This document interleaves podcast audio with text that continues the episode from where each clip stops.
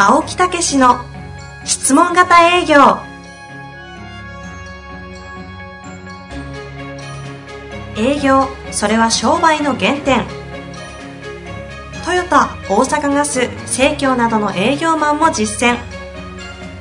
2万人を超える営業支援を行った青木武が営業の真髄を語り尽くします。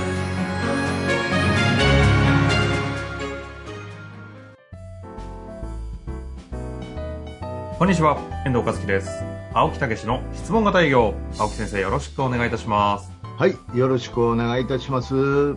さあ、今日はゲストをお呼ー久しぶりですね。久々ですか。ねえ いきなり声かけるんですか？お久しぶりですいやいやいや一応今いやもう全部紹介いただいたんでね、もう私やめますうん。えっと、エグゼクティブコーチの秋山条件さんお越しいただいてます。秋山先生、よろしくお願いします。よろしくお願いします。本を出していただいて、いやー、長かったですね。出す。ねえ、なんかお聞きすると、もう納得いかんって言って、もう何回もやり直したというね。出版社に大きなご迷惑をおかけしながら。ねえ、まあ、ほんでもやっぱりそれぐらいとしっかりと伝えたいっていうようなね、ことやったと思いますけどね。そうです。でも今こう、今日出させていただいて少し緊張してるのは、こう、著者という意味では本当にこう、大先輩というか、本当にこう、前を突き走っている、こう、青木先生のところでよく、言いますよ。この本の話をしたらちょっと恐縮なんですけど。まあ、17倍出してますね。いやそうですよね。17倍。いやー、かっこいいですね、今回の本ね、表紙も。あーそうですね。ええありがとうございます。不安を覚悟、不安が覚悟に変わるっていうね。えーうん心を鍛える技術っていうのを、もう私この言葉聞いただけでもう喋りたいこと山ほどありますわ。じゃあ2回ぐらい取りますか。いやー、本当に。今ちょうどね、魂の公演とかね、あのーいう名前で、本当にその質問型営業にたどり着いた、えーうんそのことを自分が振り返ってね、うんもう私もね、あの66になりますんで、自分の人生をこうぶつけて一回講演をしてみたろうっていうね、まあそういいう遠藤さんの中のね、サポートもあって、そういうことを。私聞きに行ったじゃないですか。えええもいやどうしても聞いてほしくて、あの、ジョーさんにはお声掛けしまして。えいやいやいや。それで、そう魂の講演を、まあそうだろうなと思って、それでもまあ このぐらいかなと思ったんですが、ええズーム越しに、す1時間後、ズーム越しに泣いてる私がいるという、いやー泣きました泣きますいよ。やー、あれ、すごいっすよやーありね。がとうございます。そう言っていただいたらね。なんか、な泣いて感動じゃないですか、泣くって。ええと同時に、やっぱ自分も、あ、ここまで自分のことを振り返らなくちゃいけないんだとか、ええ。自分の本気って本当に本気だったかどうかみたいな、ええ。自分自身に金返ってきちゃったっていうのもあって、え泣きながら反省してるという。えいやいやいや、そう言っていただいたら恐縮ですけどね。でもやっぱりあの質問型営業というところへたどり着いた。うん。というのがもう本当にこの本当にこの営業でいけんのかっていうね、うん。これじゃ絶対ダメだっていうことは分かってるわけですよね。でも自分の中で駆け引きがあって生活もあるしうん。みたいな言い訳をしてるわけですよ。えーそのそのしょうもない不安、うんもうこう全部取っ払えと。もうもうかけろと、うん。はい。言って決めた瞬間が覚悟なんですよね。うん。ちょっとすごくないですか？もう本説明してるかのような話になってるじゃないですか。そうですいやいやいや。だからう。もう私のことを分かって書いたの？みたいな。今完全にコンテンツ奪い返すぐらいの振り方してましたね。不安が覚悟に変わるね。まさに実体験なんですね、青木先生。いやー、もう本当に命がけでしたよね。もうこれであかんかったら俺はもう全部やめたると。ええ、もう、まあやっぱり人生かけてぐらいの、もうかけてぐらいのかけてね。うん、もうとにかくお客さんに絶対成果を上げさせるっていうね。ええいうことに変わった瞬間に覚悟ですよね。うんいや私今こう聞いて、うん。お話聞いてふと思ったんですが、あの、魂の公演って聞かせていただいたじゃないですか。ええこれって何回ぐらいやったんですか、今まで。これリスナーの3回、方、4回ぐらいですよね。青木先生のこの、ポッドキャストの、このリスナーの方ってみんな、もうちゃんと聞いてるのかな？実はね、ほとんどの方が聞いてないんですよ、まだあ。、そうなんですね。はい。あの、外でやってるんで、そうだね。あー あの、お呼ばれされた時とか、はいはいはいはい。もっとあの、ちょっと外側でやっちゃってるんでね。へー聞く場がないんですよね意外とへーそうなんですね。ええいや、あの、私が言うのなんだけど、皆さん聞いた方がいいっすよ、みたいな。ああ、りがとうございやます。ーですね。うんまあ、正月にね、あの、受講された方々にね、一回話しようっていうようなねうん、企画は今作ってるんですけどね。うちの方にね。ええもう作ったっていう、もう話したっていう、このじ時期になるかもしれません、あ、そうです。ね。えあの、ちなみに秋山先生の方から見て、あの、この、えっ、と、青木先生の魂の講演から感じた青木先生のストーリーがいっぱいあると思うんですけど、はい。書籍のメソッドというか、書いた内容から照らし合わせると、なんかどんな風に見られてるみたいな話。まずちゃんとし説明してないんですけど、説明していただく方がいいんじゃないですか？いいですか？あ、本の説明ですか？ちょっと MC の仕事取るのやめてもらっていいですか？もう本当ですねこのね、本のタイトルを見た瞬間にもうね、もう、うん言っちゃったよね。いやでもゲスト紹介勝手にしてましたからね。あということで、はい。簡単に本のご説明ですか、はいそうなんですよいただけるんですか？えありがとえ。うございます。してください、ちゃんと。あ私ですね。はい。えっと、本のタイトルが、今回、こう、えー、不安が覚悟に変わる心を鍛える技術ということで、こう、ディスカバーさんからこう出させていただいたんですけども、あの、こう、これ、そもそも私が、こう、経営者向けに、こ個人セッションやってるじゃないですか、プログラム、うん7回に。はい。それを構造化して書籍化しようっていうプロジェクトが立ち上がって、うん。作ったものなんですね。ですから言うなれば、個人セッションをしているやり方を、こう、一つ一つステップを丁寧に書いた本なんです、これが。ああ、なるほどね。はいはい、はい。でそれをこう、私、なかなかね、私のセッションを受けることができない方もいらっしゃるので、うんその方が何度かセルフで、自分自身で、こう、自分と向き合って、えーその覚悟を手に入れていくという目的のための本なので、まあ、人のメカニズムの解説プラス、手引き書みたいなニュアンスがすごい強いですかね。うん。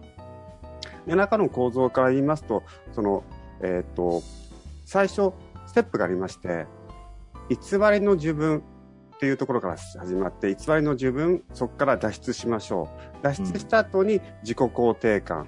うん。自己肯定感の後に自尊心。で、その自尊心を手に入れるのが、まあ、覚悟をしていくということとか、うん本当の自分になっていくという、偽りの自分から本当の自分になっていくというののステップを、ちょっと丁寧に書いてあるんです。はいはいはいはい。うんこういう内容ですね。だからこの最初のところなんかもね、未来をイメージする。そうするとそういうこう体の動きが出てくるとかね。だから当然達成するとかね。そのそうですね分かってはいるわけですよ。分かっているんですよ。あの私今ね、中村天風さんのものすごい聞いてるんですよ。はい、はい。まだメルマガかなんか、LINE 公式かなんかの内容がもうもはや中村天風さんになってましたね。そうそうそうそう。あのもう100回ぐらい聞いてるんですよ。うーん。ええあの信念というところをね、もうこの成功哲学と、もうこの日本で200年前、明治9年ですからね、生まれた。明治維新ですよ。うんうんその頃にこの成功哲学っていうのを日本人にぶってるわけですよね。そこで信念というのは、そのありありとイメージすることなんだ。そうですね。もうそれだけなんだっていうんですよね。はい。だからそこに行動も何も書いてない、言ってないんですよ。うんとにかくイメージしまくれと。うん、そうすると当然そのような行動が出てくるっていうね。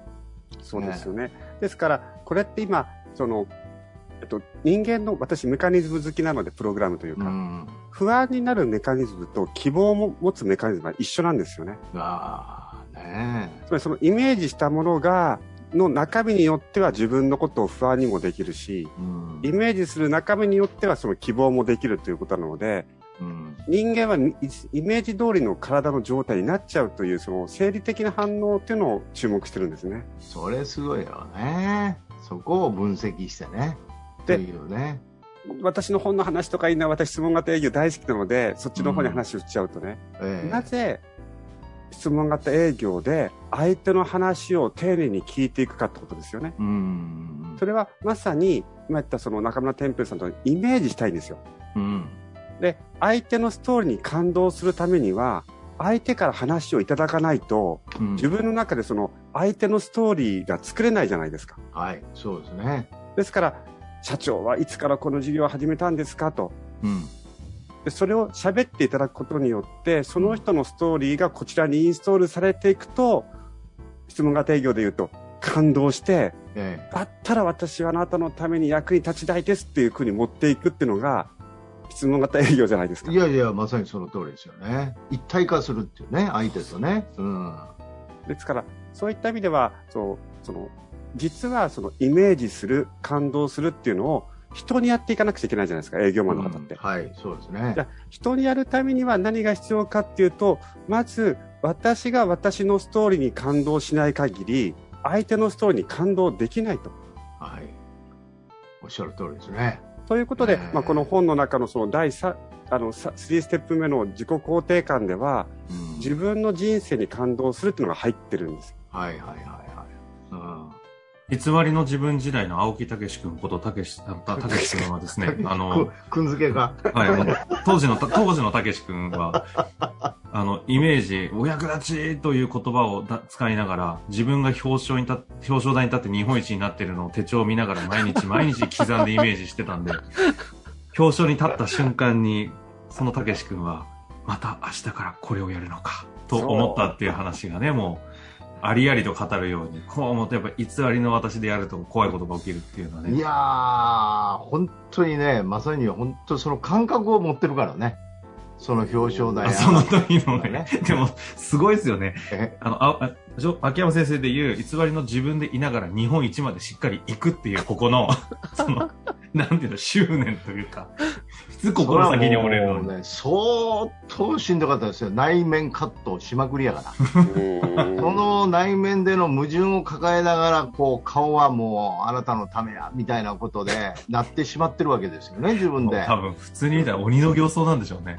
いや、だから言われ、お客さんから言われてな、青木さん口曲がってますぜ。マジで？ドキッとするわけよ。見えてんのか？みたいな。わかるんだ。いくら取り繕ってもね。うん。いやーで、それぐらい、でも、やらないといけない。うんでも決めたからやるんだ、みたいなね。いやー、やっぱりえぐいですよね。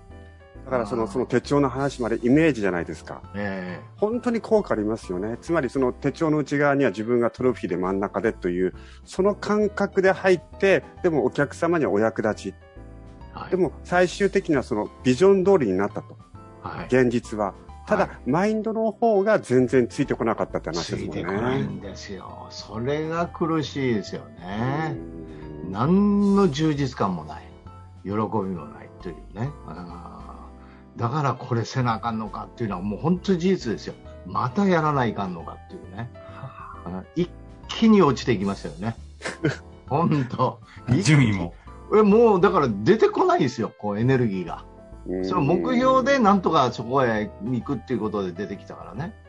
えでもその魂のその講演の含めてもその今の偽りの私もあれってほとんどの方がそのようになりなってしまうじゃないですかむしろそうのなんですよ。なるのが当然みたいなねええそれが仕事だとかね。そうですそれ、それが大人だとかね。社会人通の輪とか。そう。いやー。であとは状態によって例えばあの本当にお客様の役に立ちたいっていう自分とえ実は自分の生活が不安であるっていうこの2つがあった時に、ええ。自分のその時の状態によって本当に相手のためって思ってる時もあるじゃないですか。えあもちろん。これがこう厄介というか、ええ。えっと、どっちも嘘じゃないと。はい。本当にお客様のために思ってる部分もありますと。ええそうそうそうそうそう。でその一方でふ不安もありますみたいなそうそうそうそう。嘘がないのでやっぱり扱いが難しくなっちゃうんですよね。いやーだからその、だからお客さんの、お客様のためを突き抜けた後ににそこの生活も全部うまくいくんだということが分かんないんですよね。だから並列に置いてる時は分かんないんですよ。縦に置き出したら分かりやすいんですよ。いやそうですよね。え A か B か A か B でずっとそれを葛藤って言いますもんね。えなるほどね。あーいやーだからそれが分かった時っていうのはもう恐ろしい感動ですよね、自分の中で。謎が解けたというか、真理が分かったというか、うん、ど書いてないんですよね、意外とそれが。なんででしょうね、ジョーさん、それが。いろんなところ、それを解説する人とか、い書いてくれてる人がいいないというか、その入ってこないんだよね、やっぱり自分の中でね。えっと、わかんないんですよね。書いてる人が悪いっていうわけじゃないですよ。書いてる人もその本を出すときに、うんそ。の数を動かしたいって思っちゃったらですよ。え思っちゃったら、相手がより動くような書き方を書いてしまう場合もあるじゃないですか。えはいはいはいはい。そうすると、あの、ハウ、ハウトゥーの方に寄ってっちゃう。ええだけど、あの私もあの昔のね、えー営業のアメリカ人の書いた本ね、あのエドガーさん、私はどうして販売外交に成功したのかですようね。ーんあれ書いてあったじゃないですか。書いてあるんですよ。書いてないんだ。書いてあるんですよ。見てないんですよ、そこ。あいやかんわこの話がこの間収録中に発覚したんですよね。読んでたら書いてあるやん。いや、ですから私ね、それは、やっぱり受け手の準備だと思うんですよ。うん。読み手の。はい。だからさっき、あのー青木先生のこのポッドキャスターのリスナーの方は、いっぱいこの青木先生節を聞いてるので、うんその魂の講演を受け取れる準備っていうか、土壌とかっていうのはすごいある方だと思うんですよ。なるほどね。ええですから、全然こう知らない人が聞いたときに、単なる感動で終わってしまう話も、いや、実はそういうことだったんか、みたいなところっていうのが受け取れるんではないかってすごい思えるんですよね。さすがジョーさんやね。さすが上手。さすがやね。その辺の解説というか、かいね、その辺のあれは、投資力というか、えすごいね。私自身がやっぱり青木先生のすごい話をいっぱい聞いてたり、あ、そうかなと思ってて、その話を聞くと、ドーンって入ってくるわけじゃないですか。なるほどね。あで、まあ、その中で言うと、そのさっきのあの、この書籍の中でもちょっと書かせていただいーたのは、あの、その自分のストーリーを、その自分の人生を感動できるかみたいなところってあるじゃないですか。はいはいはいはい。で、これ、私は個人的には質問型営業の一つの大切なところはそこにあると思ってるんですね。勝手に、あの、はい青木先生を見てると。えやっぱり自分の人生にしっかり感動していくと。感動するから相手の人生に感動できるって前もお話ししてくれてたし、ーうん。じゃあその、じゃあ自分の人生に感動していくためにはどういうストーリーを作っていけばいいかっていうのは、まあ、今回この本の中でも私なりにその自分の感動するの書き方をちょっと書いてあるので、うんそういうのもちょっと参考にしてもらえたらいいないといまー、だから本当にね、あのー言っちゃいますと、ね、質問型営業の前は、やっぱりミッション、ビジョンなんですよ、私も。す。うーん。ここが確立した。この通りやっぱり生きないといけないと。うん。うん、真実はここだと。じゃあそこの裏表なしに、やっぱり生きるという、やっぱり覚悟ですよね。うん。それを今度は営業という中でやる覚悟っていうね。だからここ、そういう意味では、こう、やっぱり自分自身を、こう、まずきちっと整理するっていうかね。それがものすごい大きかったですよね。そうですよね。そう。だからうちではセルフマネジメントって言って内面強化って言ってね、そういうようなことを言ってるんですけども、まさにそこですよね。うん。あともう一つ私が今回ここに出させていただいて、リスナーの方にこういうのはいかがですかと、あの、お勧めしたいのは、やっぱり私たちは人間を相手にするので、うん。人間のこうメカニズムっていうか、プロセスを勉強していただくとすごいいいなと思っていて、はいはいはい。ちょっと私の得意分野でもあるんですけども、うんこの本にも書いたんですけども、この本にはですね、うん嫉妬の作り方が書いてあるんですよ。うん嫉妬だったら嫉妬をやめる方法とか嫉妬しない方法とかあるじゃないですか。うんありましたね。それを、うん人っていうのはどうやったらどういう、まあ、お料理のレシピみたいなもんですね。うんうんうん、A をして B をして C をすると嫉妬できるよみたいなのが書いてあるんですね。はい。で、それが分かると、嫉妬をやめることが初めてできるわけです。はい。でそれがパターンとしては、嫉妬心であったり、えー罪悪感だとか、あとはこう、劣等感、優柔不断とか、うん。うん。そういうのがこう、えっ、と、今回書かせていただいたので、そのレシピを見ていただいて勉強していただくとすごいいいなと思ってるんですね。うん。これは、えっ、と、質問型営業に通、どうリンクするようなお話なんですかね？まず自分自身が嫉妬してしまうときに、嫉妬をやめるっていうのが早くなる。あとは、あの、お客様を共感したいと思っても、なんでこの人優柔不断なのかなとかね。うん。なんでこの人ずっと自分のこと劣等感で見てるのかなっていうと、こう、うん共感できない時ってあるじゃないですか。でも、そういうメカメメカニズムを知ってると、あ、この人はこういう感覚で、劣等感になってるんだとか、うん優柔不断やってるなっていうのが分かると、理解できると共感できるんですよ。うんですから、そういった意味では、こう学んでいただきたいですね。まあ、やっぱりね、この本を見て、えージョーさんも悩んできたんやなと。ね。いや、ね質問型営業もそうですよ。うん私も悩んできたんですよ。うん。ええ。あ、天風さんでもそうですよ。病気になっはて、一区切り天風と言われてて、ううんん。病気になって治らんね、不治の病になって悩んできたわけですよ。そこで、まあ、悟りを開くっていうか、極意を使うっていうか、そこに先生がいてたりね、して、結局、その中に自分をそこへ持っていく秘訣っていうのが分かったわけですよね、解決するね。ええ、それからあれもそうですよね、私が言ってる地上最強の商人のオグマンディーノ、はい。極意があるんだっていうね、うん。だからそれをやってみろって、そうしたらそんな無駄な葛藤をするう時間はね、かからない、うん。ね要はまずそれをやってみて、その中で短期間に、その間に葛藤とかもありますよね。うんえーなくなるっていうことはないけども、やっぱりそれを短時間で解決して、もっと早く次の世界へ行けっていうね。うんだからそれがやっぱり、この我々のそういう知識とか、それからノウハウとか、うん、そういう秘訣とかね、まあ、そういうものやと思うんですよね。そうですよね。うんですから、その、今、青木先生が言った、こう、その短期間でやることによって何ができるかというと、よりお客様のことを考える時間が増えるじゃないですか。はい。そうそうそう。そっち側の方にエネルギーを注ぐってことができますよね。そう。うん。だから、まあ、うちで行くと、質問型営業で行くと、まあ、トークスクリプトっていうのを作って、うん。ええ、それをもう徹底的に練習して、そしてそれを体で染み込まして、それでお客さんのところへ行くっていうことになると、もうその体でもう実現しだしますよね、表現とかね。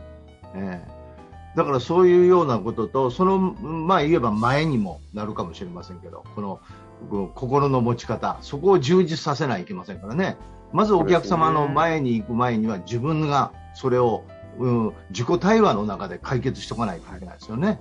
そうですね。はいですから、この、その、お客様の前の時に、お客様のお役立ちっていうことをするときに、私がこの、思うのは、えっと、偽りの自分、つまり、自分の胸に穴が開いてるっていうイメージなんですね、メタファーとしてはう。んそうすると穴が開いてるので、要するに自分はダメだと思ってるわけですよ。うんそうすると、お客様が喜ぶと、その笑顔でその穴を埋めようとするんですね。うんうんそれって、お客様のためにならないと。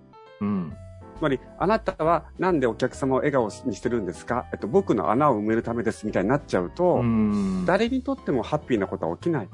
はいですから、本当にその、青木先生が言ってるお役立ちって、お役立ちとしてお客様の前に立つときには、やっぱり自分のことをダメだとか、うん穴が開いてるとか、そういう風な状態で立っちゃうと、お客様の笑顔を食べる人になっちゃうよと。うん おっしゃる通りね。だから、その穴の開いてる自分で OK なんだと、うん、うん。えーいうことですよね。あの穴の開いてる漫画っていうのは非常に印象にこの本の中でも残りますけどね。そうです。でそれが、それで OK なんだと。そそこから理想の自分に行くっていうね。そうですね。そのうん OK なんだっていう時に、メカニズムとして、なんで優柔不断やっちゃうかとかね。うん。例えば、優柔不断って私も得意なので、得意なので、あの皆さん優柔不断って分かってないんですよ。うん。優柔不断ってどういう人かというと、ここにも書いたんですが、常にベストな選択をする、しようとしてる人のことを優柔不断って言うんですよ。おーなるほど。だけど、あ、僕は優柔不断だ、ダメだっていうふうに訳しちゃう。うん、なるほど、ね。違うと。俺は常にベストな選択とをしようとしてるんだと。偉いと。で、その弱点は常にだと。うん。コンビニ行ってアイス時も常にベストな選択をしちゃうからへこむんだと。そこはやめとこうみたいな。そうですね。その辺の納得がいくとね、はい。もう全然変わってきますよね。感覚がね。えーまあ、今回お二人いやーなぜんかお18互いに分過ぎたぐらい私からいはジョーさんのきなりことを言って、エンジンがかかるのか私のことを言ってみたいな。二 二人のスタ、はスロースタート感にちょっとびっくりしてるんですけどね。なええええ何分だったん、もう25分経ってますからね。マジ？はい。いやー、も18うぜひ、分で乗りね。始めるっていううんこの二人の良くないところですね。いやいやいやいや、もう。向こう出してきたら俺もあるで、みたいな。初めから前半後半でね、やりたかったところですけど。はいはい。ええまあ、とにかく、うんあの、非常に、あの、いい本やと思いますんで、ありがとうございますぜひ多く。の人にね、読んでいただいたらというふうにね、質問型営業は、あの、やっていただいている方もね、これぜひ、精神的な部部分で自分の解決をするっていうことでね、はい。読んでいただいたらいいんじゃないかなと思います。はい質。問型営業にもね、うまく機能するような本にもなっておりますので、ぜひ、はいチェックしていただきたいところですね。ということで、えっ、と、今回秋山先生の本が、えー、ディスカバー21さんから出版されております、不安が覚悟に変わる心を鍛える技術、秋山条件士ということで出ておりますので、ぜひ気になる方はお買い上げいただけたらと思います。もう、お二人いっぱい喋ったので。まだ喋り足らんけけど、いいでしょう。ど。そうです。とりあえず。ありがとうございますはい。ということでありがとう、ございます。お二人ともありがとうございました。はい。ありがとうございました。ありがとうございました。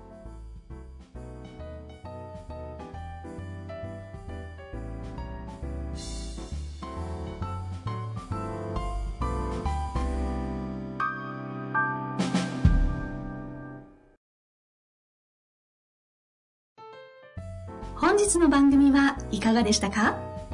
番組では青木武氏への質問を受け付けております。ウェブ検索で「質問型営業」と入力し検索結果に出てくるオフィシャルウェブサイトにアクセス。その中のポッドキャストのバナーから質問フォームにご入力ください。たくさんのご応募お待ちしております。